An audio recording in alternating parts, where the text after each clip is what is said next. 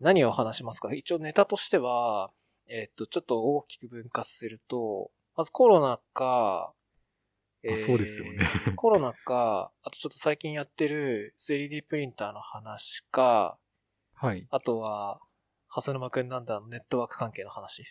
ああ、はい。どんな時も Wi-Fi の話。 最近すごい CM やってますよね。めちゃくちゃやってますよえね。ぐいし、これ、使ったことあります使ったことない、ないと思うんですいけど。や、使ったことはないですね。でも結構なんか聞きますね。多分ソフトバンク系とかで結構いろんな、あの、代理店さんかわかんないですけど、無制限系のなんか、Wi-Fi サービスでみたいな。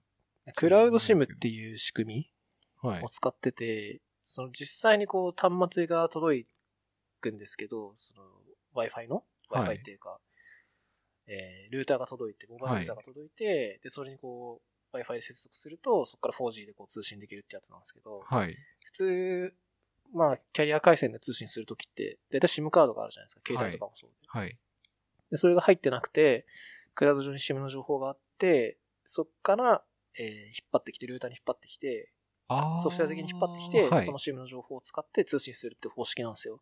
なんか、いい、いい SIM でしたっけなんかあの、うん実態はないけれど、あの、データで上書きしてみたいなやつの、はいやつですよね。で、キャリアの回線がそのクラウド上にソフトバンクと au とドコモって3つあるから、はい。使う側とすれば最適なキャリアをこの場所によってこあう切りー替えてくれるっていうはサービスなんですよ。い、へーだから、例えば、ここの地域はソフトバンク通ってないけど、au 通ってるって結構あるじゃないですか。まあ、ありそう最ですね近は。都内だとほとんどないかもしれないですけど、はい。まあ、若干こう回線の速さも変わったりするはいっ。ていうのを勝手に選んでくれるんですよ。でしかも、よくある通信の量に制限がないんですよ。要するに無制限 Wi-Fi って言われてるんですよそれよくわからなくて、事業者なんか、大変になったりしないんですかね。 いや、大変だと思いますよ。そうですよね。そんな、無制限な、わけないと思うんで。多分、極論の話をすると、そのネットニュートラリティ的な話が出てきて、あの、みんな平等にこうネットワークを使うっていう、無制限に使えるっていうのは多分存在しない概念なんですよね、絶対に。はい。うん。だから必ずキャップをかけたりするんですけど、うんここは一応そういうのな、ないですよって歌ってはいるんですよ。はい。で、まあ、もちろん、あのー速度はそんな速くないんですよ。マックスでも10メガ BPS とか。ああ。なんで、例えば、あの、光回線とかで、まあ、数ギガいかないかもしれないですけど、はい100メガとかを超えるような速さはまず出ない。ああ。で、例えば10メガぐらいが、まあ、マックスだとしたら、いそれをこう1日フルで使ってても、月行くのって大体数百ギガなんですよ、通信量として。はい。だからまああ、確かにそうですね。理論、もう計算としてもう10メそガうとそうそう決まってれば。だから、まあ、無制限と言いつつ、実際使え、うん頑張って使おうとしても、数百ギガしか使えないんですよ。ああ、なるほど。うん。ただ、あのーここで書いたのは、その無制限って歌ってるんですけど、最近その障害があって、ほう。えっ、と、何の障害かっていうと、結局通信制限をされたんですよ。無制限と歌いつつ。はい。で、まあ、なんか障害の原因としては、まあ、これも実はコロナに絡んでくるっちゃ絡んでくるんですけど、あ、そうなんですか。メールの文面になコロナの影響で、その機器の調達ができなくて、あスケールできないかあ。はら、い。一部の人にすごい細い回線しか渡んなくて、えー通信制限が発生しちゃってましたとはい。いう状況が最近起きてえて、えっと、利用者側からすると、ーはい。まあ、僕利用者なんですけど、はい。急にこう回線が、なんか遅くなるんですよ。はいさ。っき10メガって言ったんですけど、うん。本当に0.00とか、使えないですね。いわゆるなんか KBPS とかそういうレベル。そうそうそう、あの、よくキャリアで制限がかかり、あの、128とか、ああ、はい。のやつがかかるんですよ。うわでそうすると、その、まあ、無制限なんで容量に制限はないんですけど、そもそも 100kbps とかだと使い物にならないわけです。最低回線速度があの保証されてるわけじゃないんですけど、そもそもまあ使い物にならない状況になっちゃったっていうのが最近起きてて、で、一応先月ぐらいから調子悪かったんですよ。ドンーファイさ先ん月は。はい。で、先月はちなみに無料にしてくれたんですよ。サービス。あ、なんかそれはなんか問い合わせかなんかして、多分問い合わせが多かったのかな。自分も問い合わせしたんですよ。そしたらまあなんかそういう問い合わせが多くて、えー、まあ今月ちょっと問い合わせ多いし、サービスの品質も良くないから無料にしますえってえ出たんですけど、今月に入ってもまだ続いてるんです よ。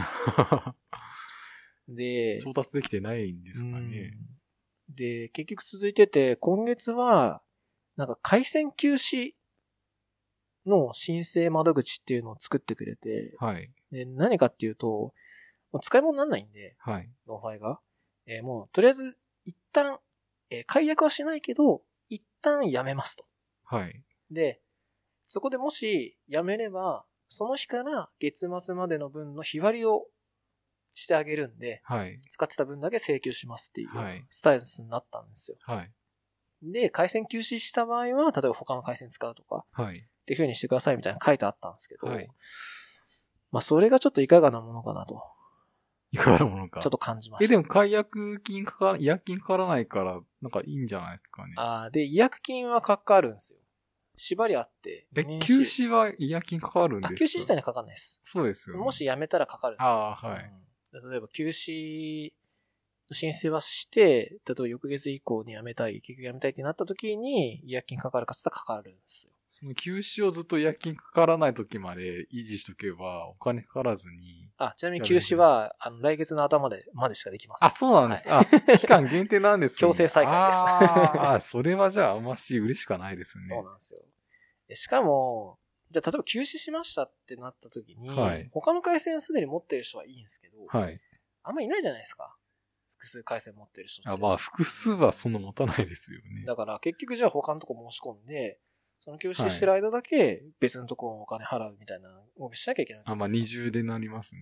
絶対。で、あ別に例えば、なんだ、本当にね、数千円で終わるならですけど、なんか事務手数料がまたかかったり、あ出るわけじゃないですか、契約で。で、しかも送られてくるはまいでち。ょっと時間かかったりするんで、ちょっとまあ、その対応は微妙かなっていう気は自分はしましたけどね。うん吉永さんって固定回線を絶対引かないんで すか僕は毎回、で今の話も聞いてちょいろいろ思ったんですけど、その、まずフレッツがあの光うんうんクロスでしたっけあの、うん 10G のサービス始めるとか、はいあと 5G のいろいろ話あるなと思ったんですけど、まずは固定固定回線聞けばうんいいんじゃないですかね。そうそうそう。それはね、そう。さすがに今回思いましたよ。あ、この事件があって。じゃあ、じゃあもう、あの、光クロスで 10G とかもいいんじゃないですかね。うんまあ、光か、あとニュニューロあ、ニューロもありますね。うんななんかあの、IPOE とかあるじゃないですか。ありますねブロックのやつ。あれがまあ使えるところにしようかなと思っていろいろこう洗い出したりしたんですけど、はい。あーまあ今は引いてないんですけど、悩んだポイントとしては、やっぱちょっと多少料金が高い。ええー、その高、高いですか、えーその、ちなみにドンファイに比べると、やっぱ1000円から2000円ぐらい違うんですよ。でも今結構あの、固定回線とスマホの割引とか あはそうそうそう考えたらそんなそうそ高うそくう。ないと思いますけど、ね。で、そう。例えばドコモだったら、フレッツ引きましょうとか。あはいうん。au だったら、au 光引きましょう。そうですねソフトバンクはソフトバンクあるんですけど、はい。うち MVMO なんですよね。マイネオなんですよ。ああ、マイネオの光オプションってほとんどないんで すよ。マイネオは確かにそうですね。そうなんですよ。だからもし、言ったみたいに、その、抱き合わせのキャリアの方にしようとしたら、携帯のキャリアも変えなきゃいけないんですよ。まあ。もし割引受けようとしたら。っそうですね。てなってくると、やっぱり単品でやった方が、回線は回線だけで引いた方が、コスト、コストってかなんだろうな。めんどくさくないんですよ。うん やること少なくて済むんで。はい。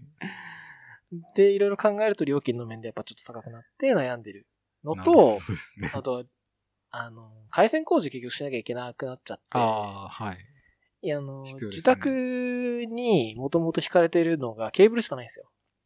ああ、えっと、ケーブルテレビとかの C- CATV とか j コムとはか、いそっちの JCOM ですああ。は入ってるんで、それはすぐ引けるんですけど、はいそれ以外の光回線はなくて、ああ、そうなんですね。光回線、光回線なくて、はい。もちろん多分引いてる人いると思うんですけど、はい。うちは引いてなくて、やるとしたら回線工事の費用を、まあ、こ回線工事の費用というか、回線工事の期間が結構かかっちゃうんで、はい。 結局引くまでに2週間とかかかっちゃうんで、まあまあまあ。もし、固定回線するんだったら、普通にドンファイが使える状態で、そっちも契約して、はい。うん、でそっちが引けたらこっち解約するみたいなうん。流れが普通なんで、まあちょっとまだって感じですかね。なるほうんど。。本当そうっすよ。回線申し込むのが一番っすよ。あの、固定回え線。そうですよね。 僕は普通それでいいんじゃないかな。何毎の回思問って題もまないし気がまっ確かたにんで。しまはすい。それを、それは言わないお約束って感じであ、ごめんなさい。なんか、そうですね。ちょっと、確か今まで出てたと思うんで。ちょっとあの、僕の方から、あの、お話ししたいネタがちょっとはいあるんですけど、いいですかね。実はですね、あの、最近あの、えっと、V エキスパートっていうものにあは選ばれましいて、はいはい。えっと、実はこれプレスにも、これなんか所属とかも別に 出てるかわかんないですけど、あの、大丈夫ですよ。そんな聞いてる人いないんで大丈夫あ、です。そうですよはいね。はい、一応、リリースの、えっと、リリースのじゃなくて、プレスリリースに出てるんですけれど、あの、VMware の V エキスパートってものに選ばれて、うんまあ、そもそも V エキスパート何かっていうと、まあ、その VMware 製品に関する、あの、まあ、製品とかナレッジとかをコミュニティとかに発信したり、うんまあ、OSS のツールとか、あの登壇とか勉強会とか、そういうところでコミュニティに還元すると、その V エキスパートって認定がされて、まあそれに入ると、まあいろいろその製品のライセンス、検証ライセンスいただけたりとか、まあ新しい情報もらったりとか、そういうのが特典があったりするんですけど、それに実はもう選ばれまして。おめでとうございます。 ありがととうございます。ちょっと自慢じゃないんですけど、はい。で、なりましたと。で、ちょっと思ったのが、うん結構あの、吉中さんも結構アウトプットする、される方だと、と思うんで、うんぜひあの、この場で言うのもなん なんですけどは、いブレーキスパート吉中さんどうですかっていう話を僕はしたくて今日ちょっう。おーなるほと来ど。たんですけど、ははいい、はい。うーん。まあ結ちょっ構、はい、あの、ツールとかブログとか書いてないとこ選ばれなくとて、おだかーら逆にそういうなんか発信力っていうか、そういう人じゃないと、なかなか、なんかたまになんかブログ見てみると、なんかマイクロソフトのなんか MVP でしたっけなんかそ ういうなんか、エヴァンジェリストじゃないんですけど、はいはいそういうなんか見たりしたことないありですまかすあります。はい。ああいうのがあの VMware 版なので、はいはいそういうなんか、ロゴを自分のブログに置けたりとか、はいはいはいやっぱ、ブエキスパート聞くと、おっていう風になると思うんで、う結構人数が増えるといいなっていうところであるんですけれど、ーんはいはいはい。 V エキスパートって資格とは違うんですかあ、資格ではないですね。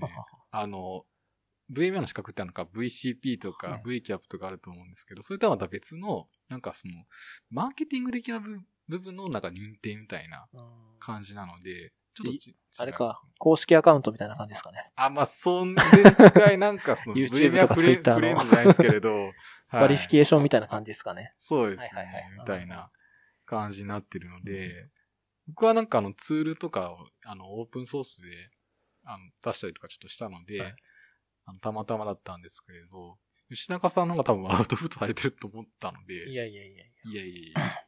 それは、例えば、えっと、剥奪されるみたいなことあるんですかね活動してないとかああ、なんか1年ごとに審査があってで。、ああ、あるんですね。で、なんかその、なんか3月ぐらいに、あ、2月、2月ぐらいかな。うん。ちょっと、12月だったちょっと 時期忘れちゃったんですけど、ちゃんとなんかそのフォームが、ブエキスパートの URL があって、そのフォームで、なんか1年間こういう活動してきましたっていうのを応募して、で、なんか認定してくれるみたいな感じになってるんで、1年間ごとにあの更新制なので、1回なったらなんかもうずっととかではないので、なるほっど。ていう感じなんですよ。まあ、そうですよね。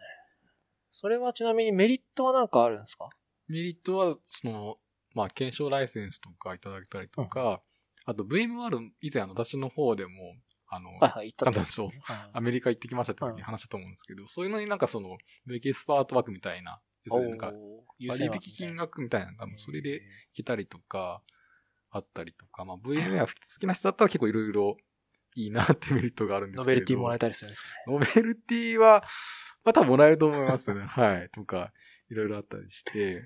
で、実はあの、なんかその、V エキスパートの中でも、あの、サブプログラムっていうのがあったりするんですよ。その V エキスパートの中で、この人はなんか、え NSX っていうあの、仮想あ、仮想ソフトウェアの、の部分になんか、すごくナレッジ持ってるとあかあ、、そういうなるほど。製品ごとにちょっとなんか、ジャンルがあって、実は今日私もなんかそれ、サブプロプログラムがなんか今日あの最終日だったんで、うんエントリーのうん。やったんですけれど、その中で、あの、ポッドキャストで配信してますかって枠があったんで、おおちょっそしたらこれ、これちょっと実はあの、URL ちょっと拝借して、ありがとうございます。むしろあの、これすごい役立ったので、あの、発信してるってことだってなったんで、はい。 いや、ありがたい。いっす。お礼をちょっと言いたくてですね。いやいやいや、こちらこそ。はえーそんな枠があるんですね、むしろ。あ、そうなんですよ。はい。逆に YouTube とか、ブログとか、あの GitHub のアカウントどれですかみたいな、そういう結構ソーシャルアカウント系とかの情報を入れてくださいっていう感じになってるんで。おー今言ったやつは大体全部持ってますね。 だ多分もう石中さん全然 OK だと思うんですけれど。はい。最近は YouTube も結構頑張ってやってるんで。あ、そうなんですそうなんかで。すよ。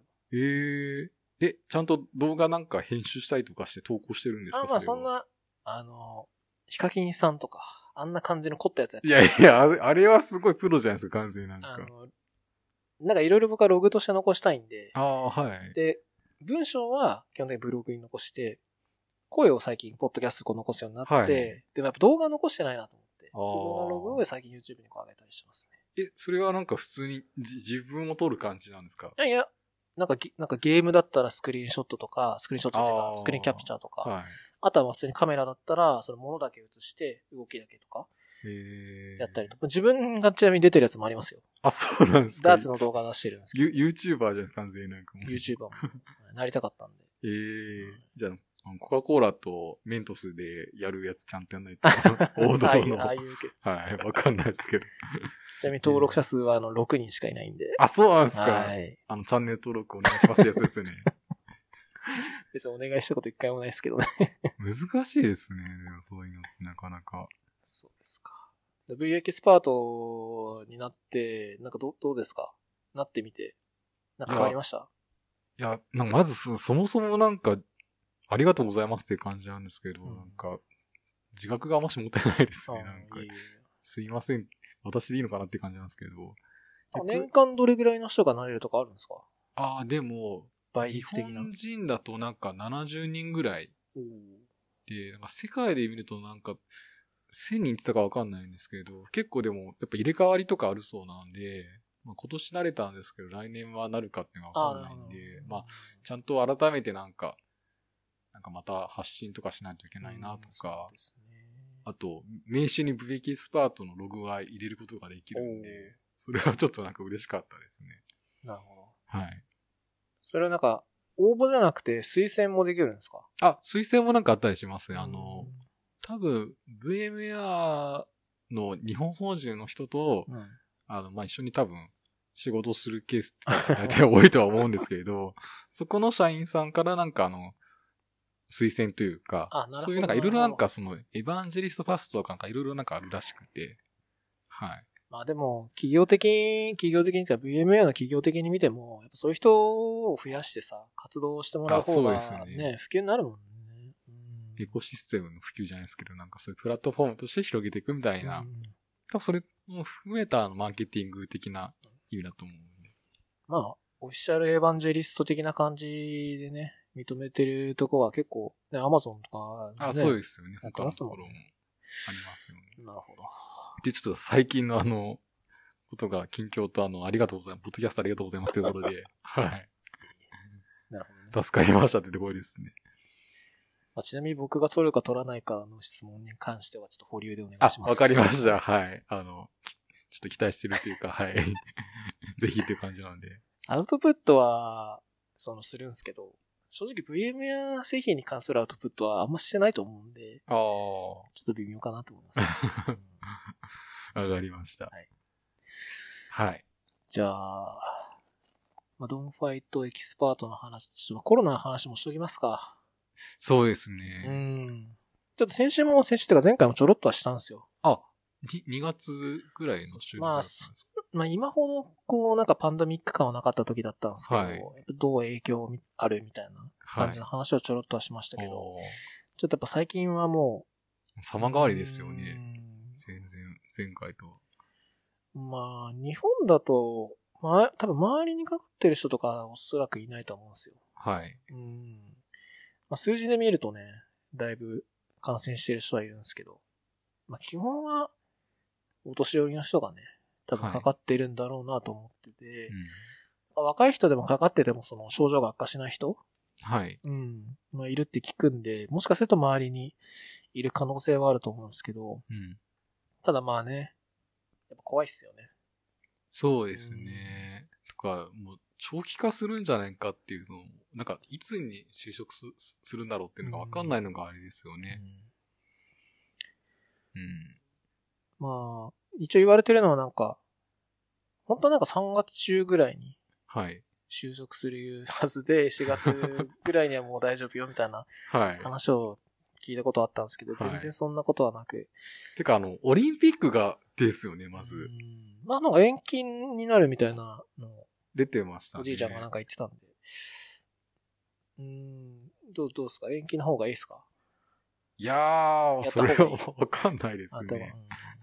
まあでも、ちゃんとなんかその、みんながちゃんとスポーツできる状態でやった方がいいですようねん、当然。。そそう、なんか無観、無観客開催とかっても、 ええっていう感じだと思うんで。う。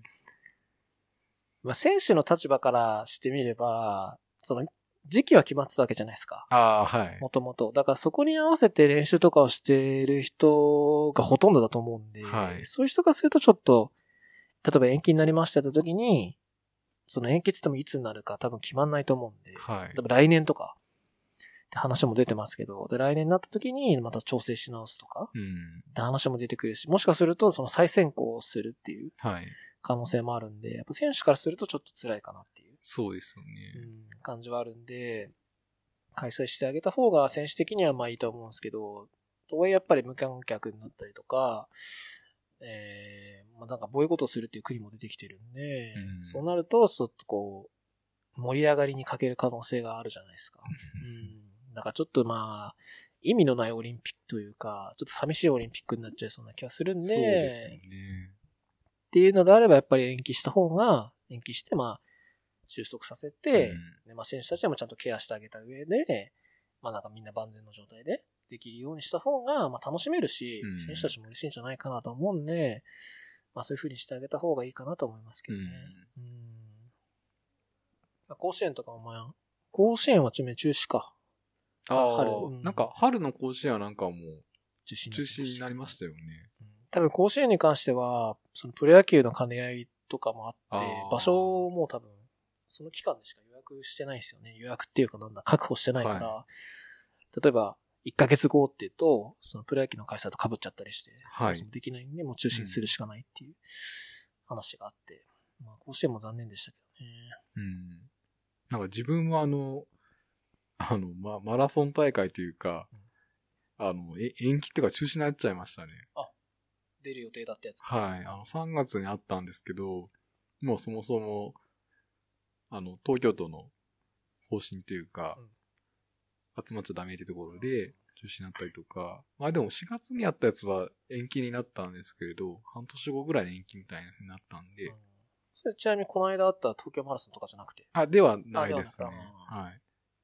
なんかあの東京マラソンの話も、ねえ、お金返さないけど中止にするみたいな。ああれもひどいなと思いました。なんかでも、そういう風になんかなってるんですよ。大体なんかその、返金は、あー、しないっていう風になんか元からその、なってはいるんで、ただでも来年確か枠がなんか、走れる枠はなんか、あるみたいな。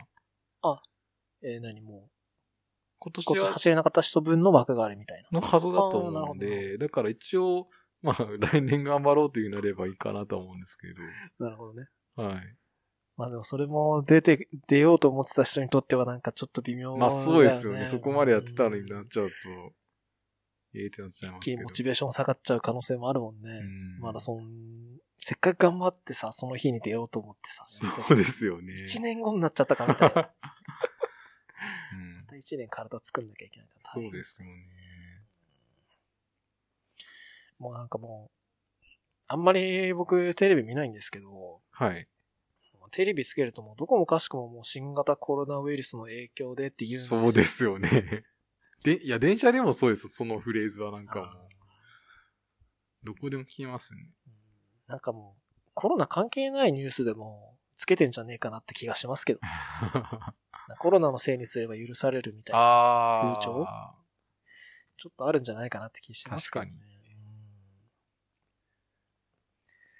うんまあ確かにね、うん、経済回ってないのもあるし、な理由としてはね、もう納得の理由なんですけど、うん。まあね、頑張れるとこは頑張れるじゃないですか。そうですね。特にまあ僕らみたいな業種ってそうじゃないですか。ああ、そうですね。仕事するにもその家でできるわけじゃない。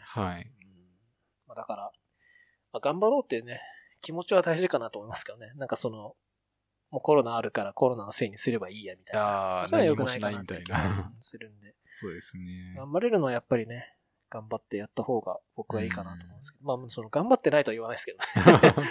言わないですけど、何でもかんでもコロナのせいにすぎかなっていう、なんかちょっとそういう気がしますね。だから結構なんか、やっぱり外食産業とかすごい影響を受けていて、なんかでもあの、おお昼時になんかランチメニュー作ってあげたりとか、はいあの、結構お子さんがなんか自宅待機とかではい休校とかになってる人向けでなんか、あの、や安くなんか提供するみたいなやつは、テレビでやってたりしてましたね。いや、でもね、行くかって言われるとちょっとやっぱまだ行きづらい ですね。まあ、うんそうですよね。うちはちなみにその子供いるんで、はい。やっぱ子供いると外へ遊び行きたくなるんですよまあ、ね。そりゃそうですよね。うんストレス溜まっちゃいますよね。だから、午前中に公園とかちょろっと行くんですよ。はい。午前中結構、まあ子供がいない時間帯がなんか多いっぽくて、うちの近くはえ。公園午前中ちょろっと行くんですけど、やっぱ午後どうするかみたいな話も出てきて、ーはい。あと買い物行くとか飯食うってなった時に、うちは最近はあの、プライムナウをすごいよく使うようになりましたね。コロナの影響で Amazon。のはい。ええあの、すぐ来てくれるやつ。はい。 2時間、2時間以内じゃないですけど、2時間から4時間ぐらいの間でこう来てくれるやつがあって、まあ、そこでこう子供が食べたいのを選ばしてあげて、来るの待ってるみたいな感じで、こうなんか、外食できない分、はい。そういうのを注文しあてー食べるみたいなのはちょっとやってますうん確かになんかネット通販とかはすごいな。逆になんかもう今忙しね。すぎる感じなんですかね。やっぱそういう、みんな在在宅で、ちょっと出ないってなると。プライムもなんか、ニュースになってましたけど、その、速達できるじゃないですか、プライムって。会員になってるあはとい翌日とか。あ,、はいれもなんかちょっとできなくなってきてるらしいですね。へえ。プライムだけど、1週間待ちとか、プライムだけど、1ヶ月後になっちゃうとか、ああるあ、らしいうそで。なんですすね。んいや、まあでもそうなると思いますけどね。うん出かけない分だってね、何するかっつったらもうね、ネットで遊ぶじゃないですか、どう考えたら。 はい。うんしかも物が欲しいってなったら持ってきてくれる人がいなきゃいけなくなるんで。そうですね。うんなんかあの、ネット系のサービスを無料で出してくれてるのあるじゃないですか。例えばあの、ゲームとかで、なんかはいコロナで家で遊ぶのにゲーム無料で配信しますみたいな。へえ。結構あって。大人は結構それで楽しめるんですけど、はい。子供はちょっといかんせんそうもいかない。 そうですよね。なんかでもあの、コミュニティチャートというか、そのなんかビデオ会議系のなんか、ズームとかもなんか、結構枠増やしたとか増ややしてました。はやいっ。てますよね、うんなんか。まあ確ね。かみんなで助け合うのね、すごいいいことだと思う。うちはなんかやってんすかねコロうちナの影響で VM 貸しますとか。ああ、多分やってないと思いますね。 VM 貸してもらってもって感じなんですかね。うん、そうですそっねか。うん何をすればいいんだろうって感じですよね。うんなんかマスクも手に全然入んなくて、ああ、うんうちは買いだめしてたのがたまたま、あの、アマゾンのプライムデーの時に、はい。毎年こう買うんですよ、マスクを。ああ、はい。そこで買いだめしたのがあったんで、それまだ使ってるんですけど、はい。その最近買えなくなってから、だから1ヶ月前ぐらいからもう全く変えてないですね。ああ。変えてますいや、でもマスク、あ、でも自分もたまたま、あの、買ってたんで、ああ。大丈夫だったんですけれど、全然売ってないですよね。なんかそのう、トイレットペーパーをなぜか、 あの、ティッシュとかも全部なんか、巻き添え食らってますよね。うんその別に日本国内で生産してるね、みたいな。まあ、うん、まあ、マスクとかは、うんてかもう原因は分かってるんですよね、あれね、流通しない原因は。もうおじいちゃんおばあちゃんが並んじゃうせいで流通しないんですけど、 まあね、まさかこんなになるとはちょっと思ってなかったですけどね、さすがに生産が追いついて、もうちょっと供給が安定するかなと思ったんですけど、うんまさかこんな取り合いになるとは思ってなかったんで。なんかでもマスク自体結構中国生産が多くて、で、今だいぶまだなんか回復してきたんですかね。うんなんそうっすかね、多少は出てきたらしいですけど、でも全然見ないですよね、店頭になんか。多分、まずは医療機関とか、あうん回るべきとこに回って、で、まあ、小売り系には、基本的にはそんなっていう、まあ、状況だと思うんで、はいそれは仕方ないかなって感じはしますけどね。なんで、まあなんか、しかるべきところに行ってるとは思うんで、まあ、そういうところが対応してくれればいいかなって感うじ。うんん。配りなりしてくれればね、無料で。よくないのはやっぱもう買い、普通のその、一般市民による買い占めがやっぱ一番良くないかなと思うんで、それがね、なんかまあ、うーん、なんだろうな、いいか悪いかって話じゃないと思うんですけど、はい。そのおじいちゃんおばあちゃんとかに聞くと、毎日並んでるらしいんですよ。ええうちもいるんですよ、ちなみに。うちの近くの駅、毎日並んでる人がいて、まあ、その人に聞いたわけじゃないですけど、はい。まあなんなんで毎日並んでるんですかって言ったら、もうなんかやることないくて、ええ 並んで、その常連の人と話してたのが楽しいとか、あとはなんか、並んで買う、なんか、なんつうんだろうな、背徳感というか、なんかそういうのがいいらしくて。ちょっとよくわかんないですうんいね。や、よくわかんないです、本当に。あとはなんか、まあ多分言い訳がわかんないですけど、その、子供とか、孫にこうあげてるっていうのを聞くんあですよ。あ。だからまあ、なん、うーん。うん責められはしないかな。なんて言えばいいんだろうね。ちょっとわかんないですけど、うん。怒りのやり場に困るみたいな感じですけど、 ちょっとねって感じはしますけど。うんまあでもみんなテレワークとかすれば、多分もうそもそもずっと家だったらマスクしなくても大丈夫じゃないですか。うんそうね。結構今、今多分電車とかで結構くしゃみすると、なんかだいぶなんかすごくなんか、過敏というかなんか大変ですいや、よね。敏なん感かにな。りますよ。咳ちょっとしただけでもちょっと気になりますそうですよやっね。ぱりだと思うんで、やっぱ在宅を増やすっていうのが一番今方法としていいんじゃないですかね。僕はもうほとんど会社来てないですけど、そのコロナ、コロナになってからもより来なくなりましたけど、はい。逆に外全然出なくなっちゃったんであ、あ。なんかよりインドアで不健康体質になっちゃった気もします。なんかストレッチとかなんかしないんですかなんか おあ家ーとかで結構。筋トレだけ、あ、筋トレでもされてるんですうよね。ん、ちょっとだけ。ええでも全然なんか、リフレッシュになる感じはあんまないですね、あー僕は。うんだから、僕は家にダーツあるんで、ダーツ投げますね。あ、ダーツを投げうるん。。へえ。でもそれももう、うん、ずっと往復してるだけなんですよ、ダーツと投げるとこの距離ああ、こう投げて、取ってみたいな。。うんだから、そんないい運動にもならないんで、 やっぱり外出るとちょっと多少気分良くなるんですよ。はうい。んだから買い物ちょろっと行こうかな、みたいな。はい。コンビニちょろっと行くだけでもいいかなと思ってるんで。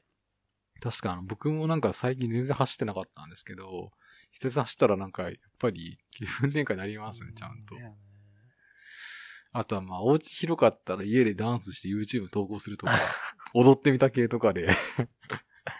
あちなみに、うちは嫁さんと子供は、そのテレビで、その YouTube のダンス動画見て踊ってますよ。あ、そうなんですか。うんへえ。あ、じゃあ健康的でいいですうね。ん、僕はちょっとややってないですけど。あ、そうなんです。そこ一緒にやればいい、確かあにやればいいのです、よいいんじゃないですか ね。うんみんなで。確かに確かに。へえ。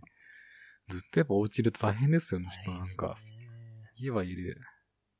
いや、本当やることがなくなっちゃうと何するかっていうと、大体仕事なんですよね。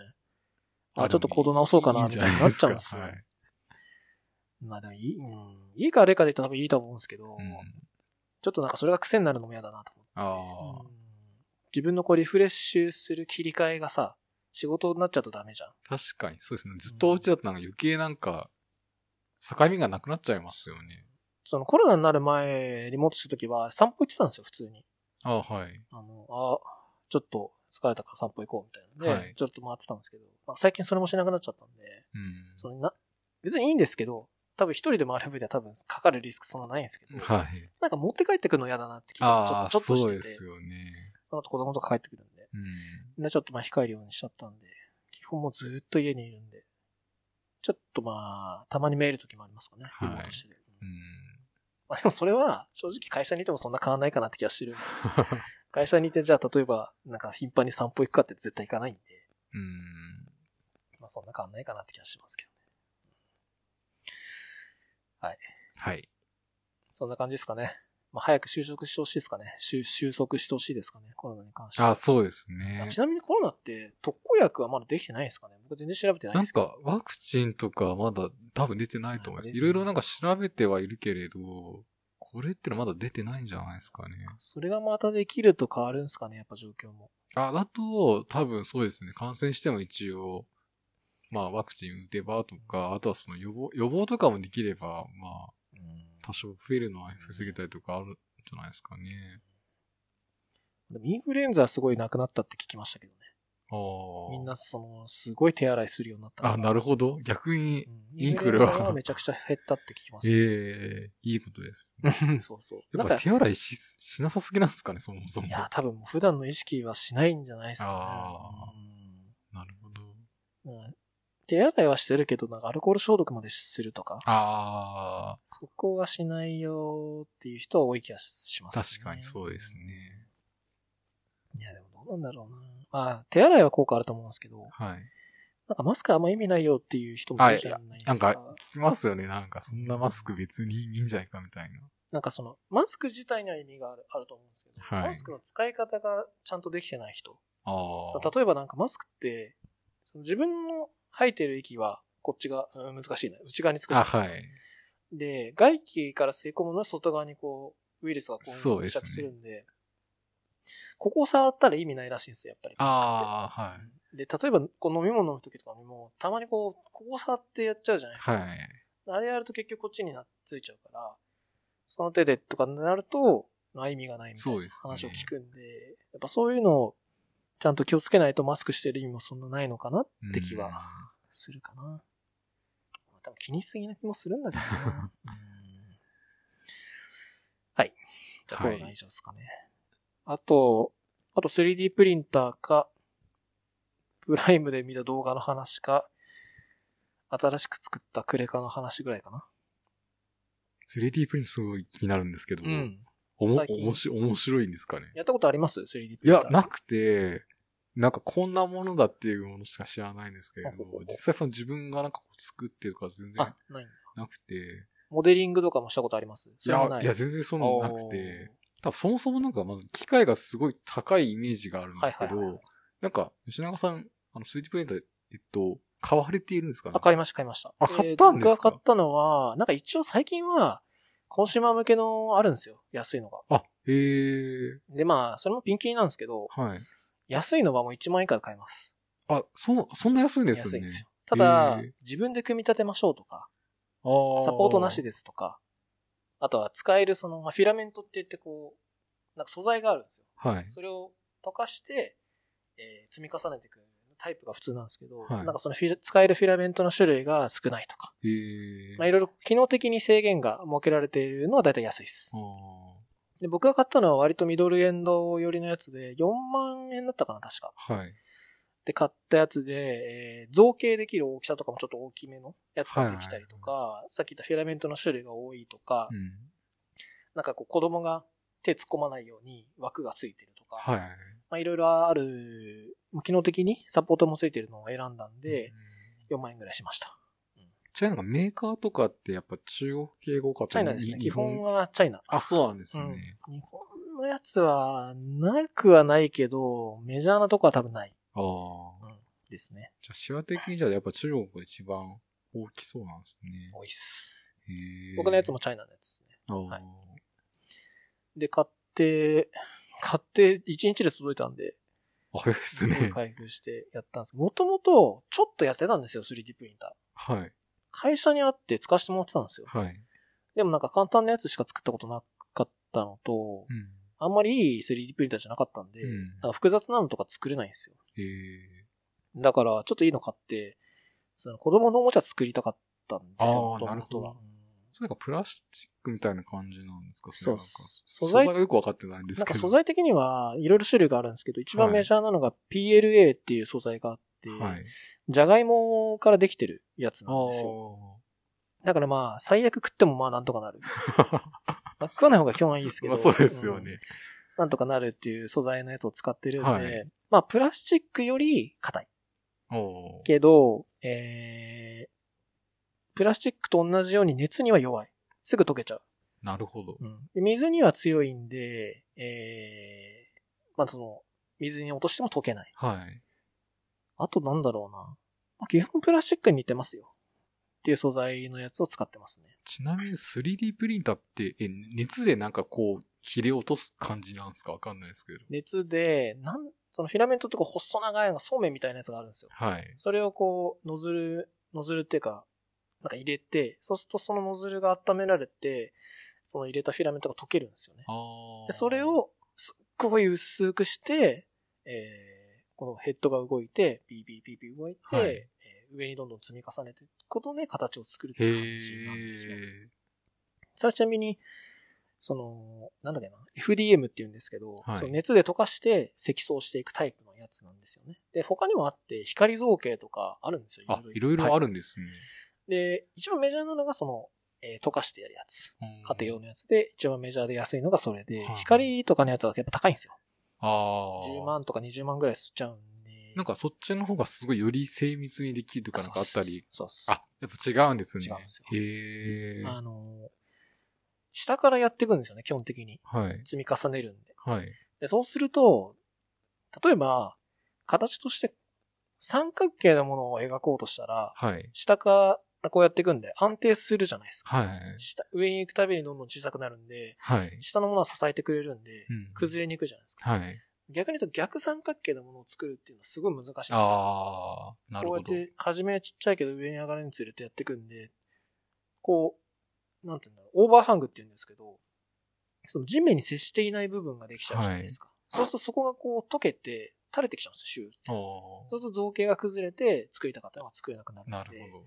そういうのも考えなきゃいけないんで、ちょあっじゃあとモ。デリングでちょっとある程度そこもできるかっていうのそうなんですよあ難しいっすね、そそうれな。んですよ。ええ。だから一番極端に言うと、ローマ字の、よくオーバーハングで言うのは、ローマ字の Y と T と H。ああ、はいはい。で、Y は下から出てて、ピュってこう、斜めに飛んでるじゃないですか。はい。で、あの角度が45度はい。は、ふにゃってならないんですよ。45度以上厳しくなるとふにゃってなっちゃうあんです。で、Y の次は T で、T はもう90度じゃないですか。あ、はい。あれはもう完全にオーバーハングしちゃうから、そういう場合どうするかっていうと、サポート材って言って、下から印刷するときに、その T の柱の部分はい以外に、その横にサポートとして印刷していくんですよ。要するに上に来たときに倒れないように、サポート材を一緒に印刷して、そのなるほど。上にたどり着いたときに溶けないように、そのサポート材が支えてくれるようああにするんですよ。でもそのサポート材っていらないものなんですよー、。そうですよね。だから終わった後にこう取る、取る作業が必要になっちゃうんですよね。で、取る作業も結構大変で、結構ちゃんとくっついちゃったりするんで、はい。そうするとそれを剥がすのに、こう、カッターとか、まあよくつペンペンチとか使うんですけど、はい。一緒にこう造形物バリって取れちゃったり して、崩れちゃうっていう。はい。で、基本的には、そのサポートで使わない方がいいんですよ。よ。っていう問題が、オーバーハング問題って言うんですけど、それは、あの、FDM 形式のやつにはあります。へうんえ。さっき言ったみたいにそれを気にしつつ、モデリングしなきゃいけないっていうのはあるんで、なかなか難しちょっと敷居高いなって思いましたね、なんかもう。結構コツとかなんかいうノウハウがい。分かってないと厳し いですね。でも僕もやっぱもともと知らなくて、はやい。っぱ試しに何回も何回も印刷してみたんですよ。はいそしたらやっぱそういう問題が分かったんで、あーやればなんとかなりますよ。なんか、ちなみにその素材とかも多分買わなくちゃいけないと思 うんですけど、それ結構なんか高かったりするんですかなんか。えーっと、フィラメントに関しては、一番初めに買ったやつにはちょっとついてたんですけど、はいそれすぐなくなっちゃって、だいたい市販で売られてるのは1キロ2000円。ああで売られてて、1キロじゃあどれぐらい印刷できるかっていうと、はいえー、難しいですけど、だいたい1年間ぐらいで使う消費量は1キロって言われてるんですー。よ。えー家庭向けのあ 3D プリンターで。だからまあ、年間ランニングコストとしてはだいたい2000円。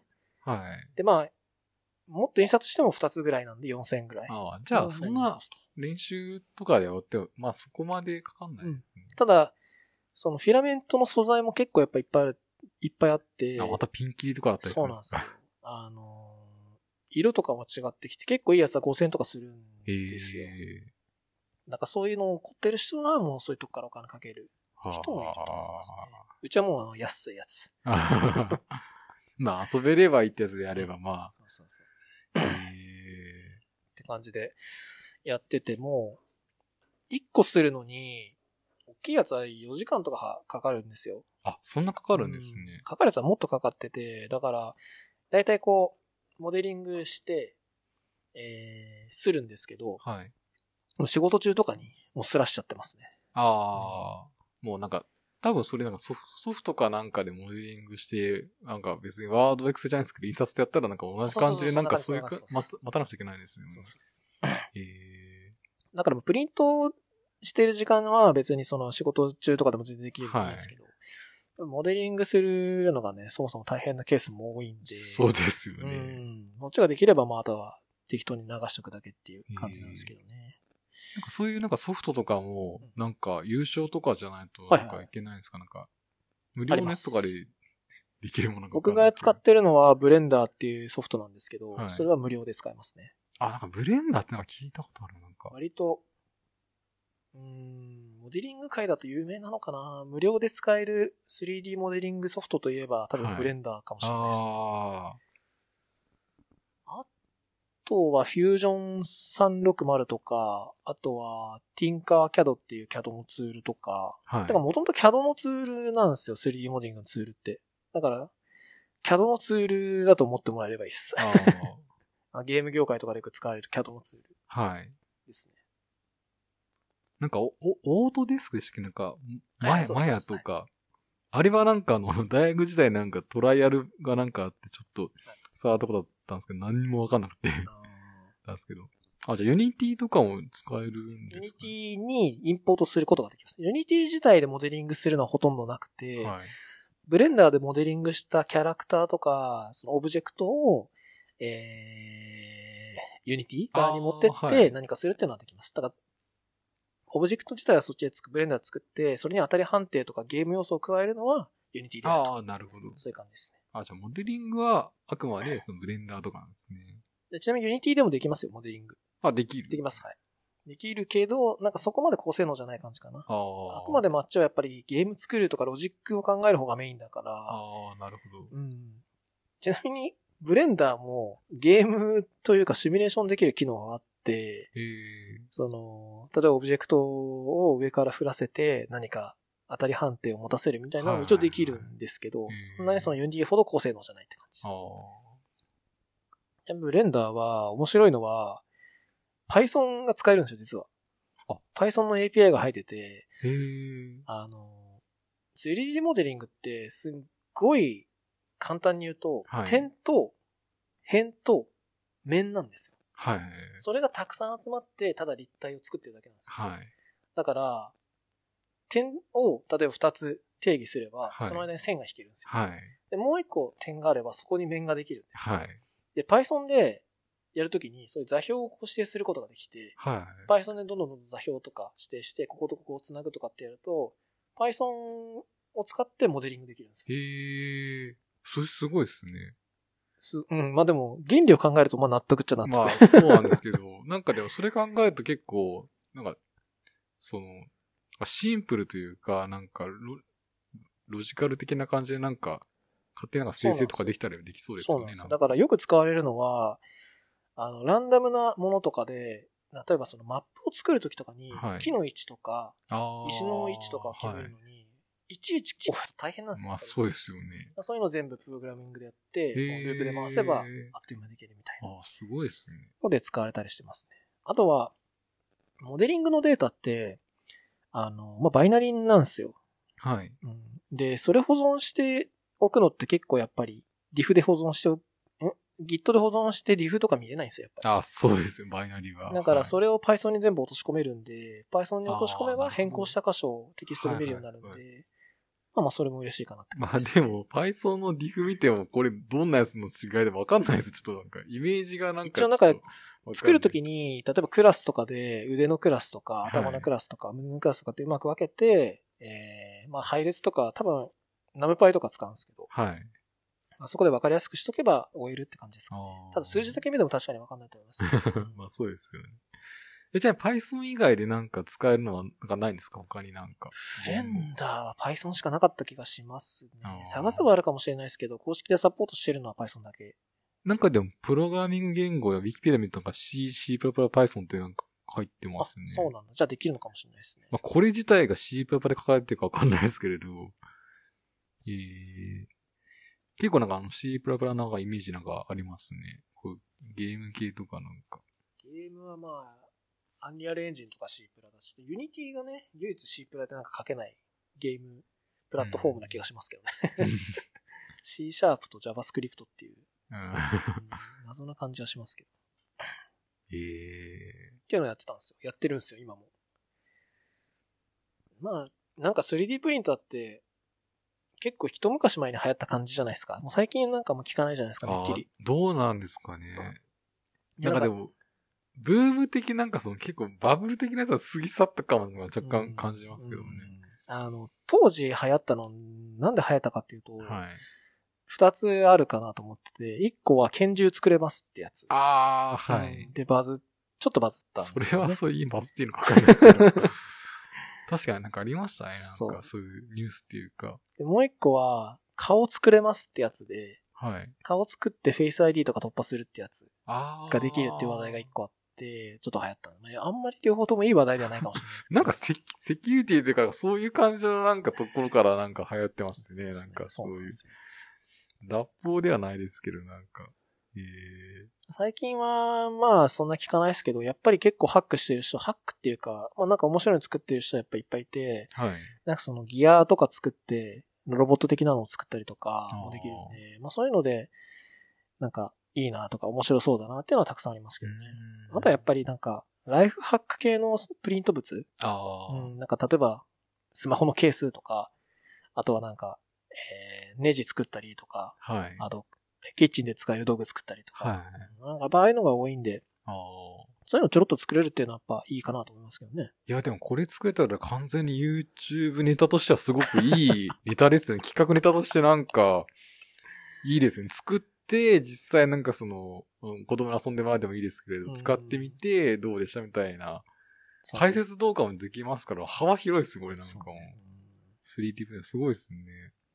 結構やっぱり 3D プリンター系のやつは上げてる人いっぱいいるんでね、YouTube。あーだうんあ、結構競争は激しいんですかわかんないですけ結ど。構競争は激しい。ええー。すごい人は本当すごいですからね。なんかその、3D プリンターって、まあなんか一つ 3D プリンターの、なんつうんだろうな。なんかその、掲げてる目標みたいなのがあって、はいプリントインプレイスって確か言うんですけど、要するにモデリングしたものをプリントすればそのまま使えますっていうはい。概念が一個あって、それまあ多分聞いただけだったらまあそのまんまじゃんと。うん、はい。何が言いたいかっていうと、例えば、なんだろうな、こう手手巻きでこう回るものを作りたいっていう時に、はい。手で回すここのハンドルと、えー実際にジョイントするギアの部分と、はい。で、実際にこっちで動くものが必要になるじゃないですか。はい。で、そうすると、3つこうモデリングして、3つ3回プリントして、組み合わせるっていう作業が必要になる。はい。ですけど、3D プリンターは本当はそうしたくなくて、一回全部モデリングしたら、それを一回プリントするだけで終わったらもう動くような世界があるおーっていう方が嬉しいじゃないですか。はい。っていうのをやろうって掲げてるんですよ、3D プリンター界的には。ほう。そのさっき言った FDM っていう積み重ねるやつだと、えっ、と、オーバーハング問題とかがあって、例えばその、ジョイントする部分とかって、はい。一緒に印刷しちゃうともうくっついちゃうんですよ。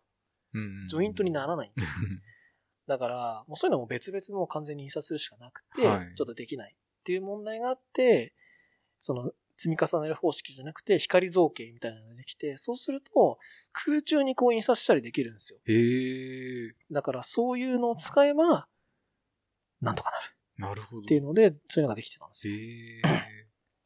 だから最近ね、そのさっきの YouTube の話に戻ると、YouTube で出してる動画は、大体もうやっぱ全部パーツごとにこう印刷するんですよ。はで、パーツが印刷されてて、それをこう組み合わせて、はいこんなできました、みたいなのがあって。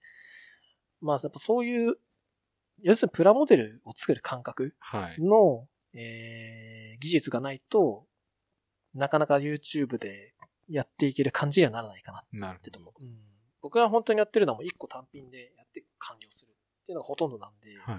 それをこう組み合わせてやるっていうのは、まあ、たまにありますけど、そんな複雑なのは全然できないですうね。ん。うんだからそういうのって結構、CAD とかの知識があればなんかうまくできるものなんですかね。そのなんか、パーツごとはこうなってるけれど、組み合わせたらちゃんと動くっていう、はいはいはいそこがなんかその、実際やってみないとわかんないというふうに思っちゃうんですけど、確かにねソフト上でなんか、そこができるのであれば、多分、なんか効率よく設計しうて、ん印刷して、じゃあ実作作ってみたら動くね、みたいな、なる世界なのかわかんないですけど。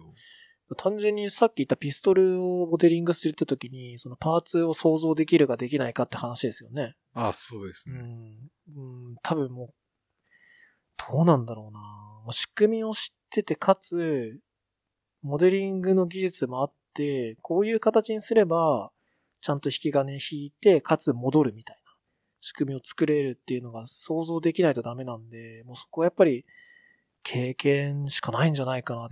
て気がしますけどねし。かも、そこのなんか仕組みをちゃんと理解しないと作れないですよね。できないと思いそまうすは一応なん、か、さっきちょろっと言ったんですけど、3D プリンターのデータって STL ファイルっていうのがまあメジャーな形式で一個あってへ、それを SNS で配るみたいなのあるんですあよ。あ、はい。シングバースって言うんですけどえ、えその 3D プリンター界の SS SNS みたいなサイトがあって、はいそこに行くといっぱい拳銃あるんで、 あ そうなんですか。危ないですね、それ。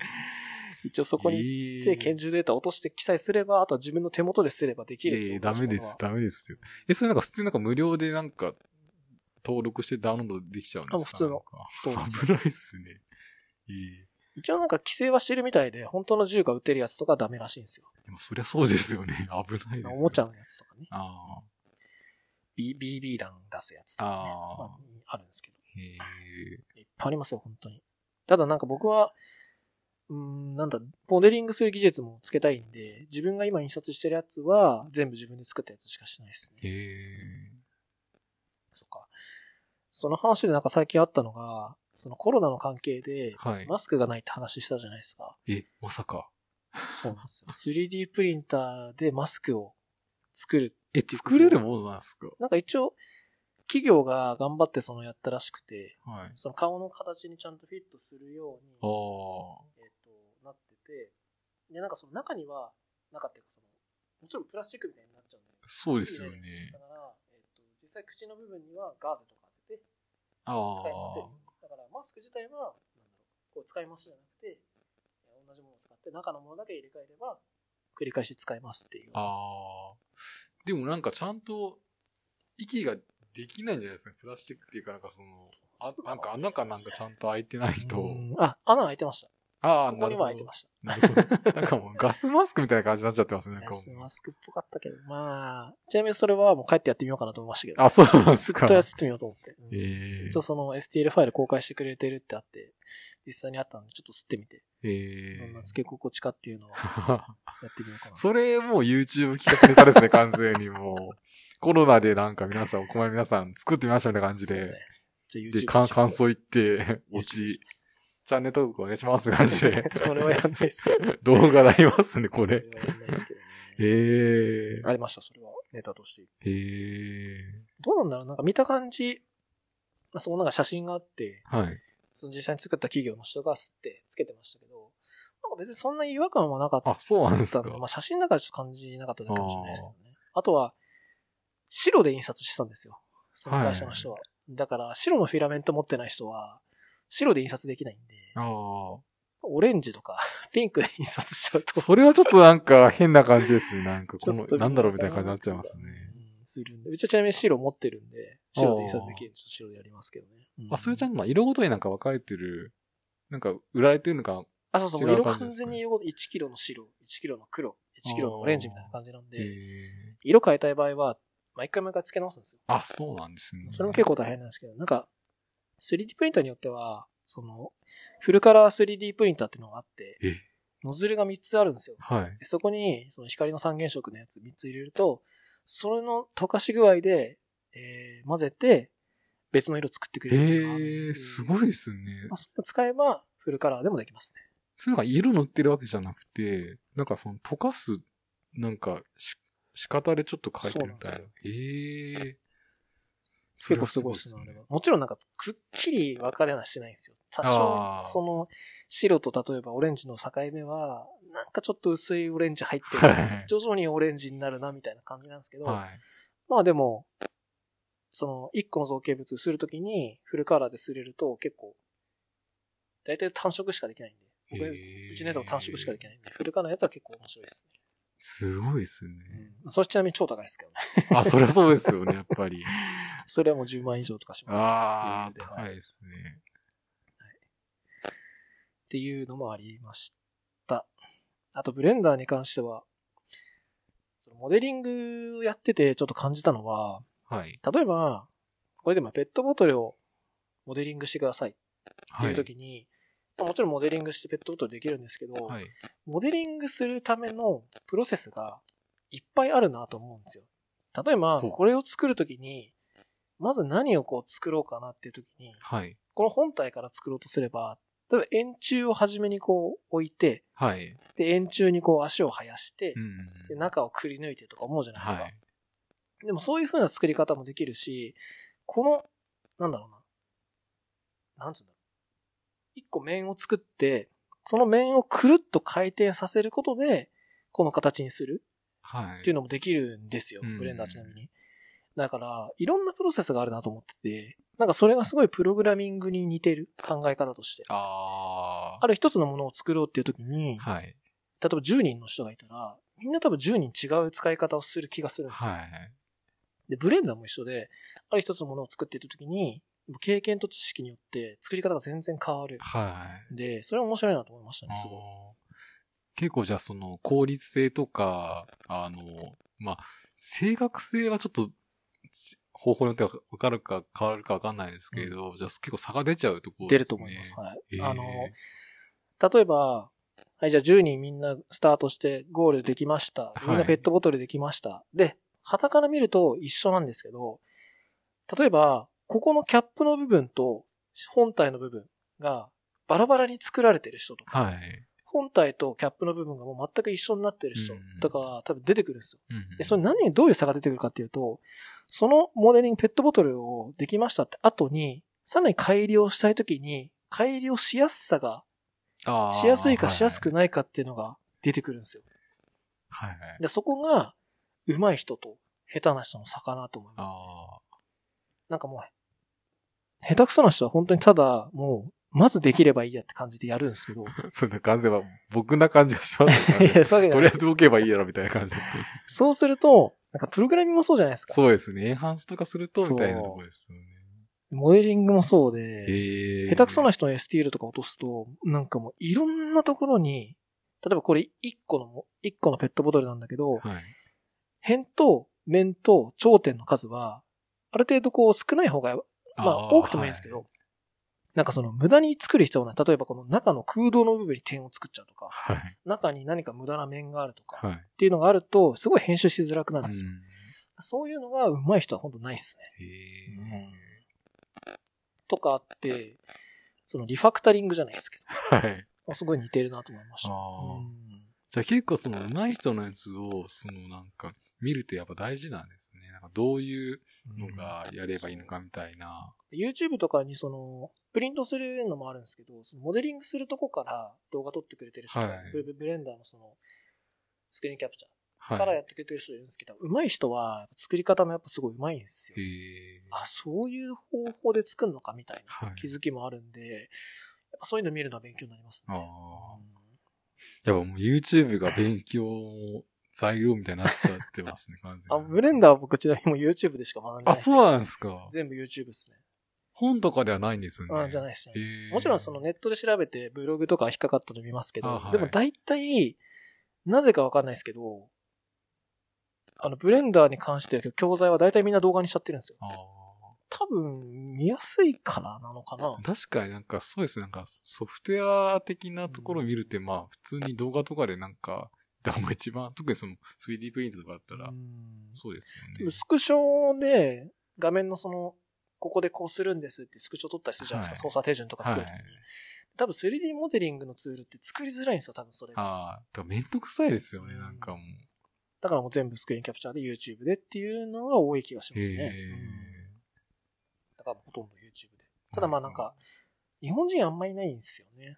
あ、海外とかの。海外勢のが多くて。あ、そうなんですね。うんまあ英語以外も結構いるんで、まあそういう場合は翻訳使いますけど、はまあ、大体英語っすい。へね。えドキュメントも英語ですし。うんっていう感じですかね。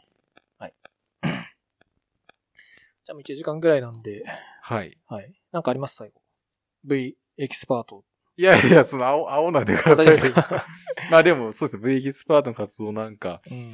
多分、ポッドキャストでなんかもうちょっとあの、VMR 関係とかもお話できたらいいなって、ちょっうとん、個人的に思ったんですけど、吉中さんがいいかわかんないですけれど、いやいや、でも、はい。まあ、いろんなちょっと技術のお話できればないいんかなと思ったまあ、ので。 V エキスパートとして、はい VMA の、その、知識云々の話もいいですけど、やっはぱいどういう活動をしたか、その、アウトプットをするの僕も好きなんで、はい。そういうのをする上で、V エキスパートとして、こういうアウトプットの仕方しましたみたいなのはちょっと気になりますああ、そうですか。ちょっと、進捗どうですかサイトちょっとね。はいなんで、また半プレッシ年ャー感じま後すけど出。てもらうんで、その時に、そう ですね。なんか、ちょっとなんかちゃんと言えるような、うん。いはい。やそれこそ、YouTuber デビューしましたはあるかなと思いますよ。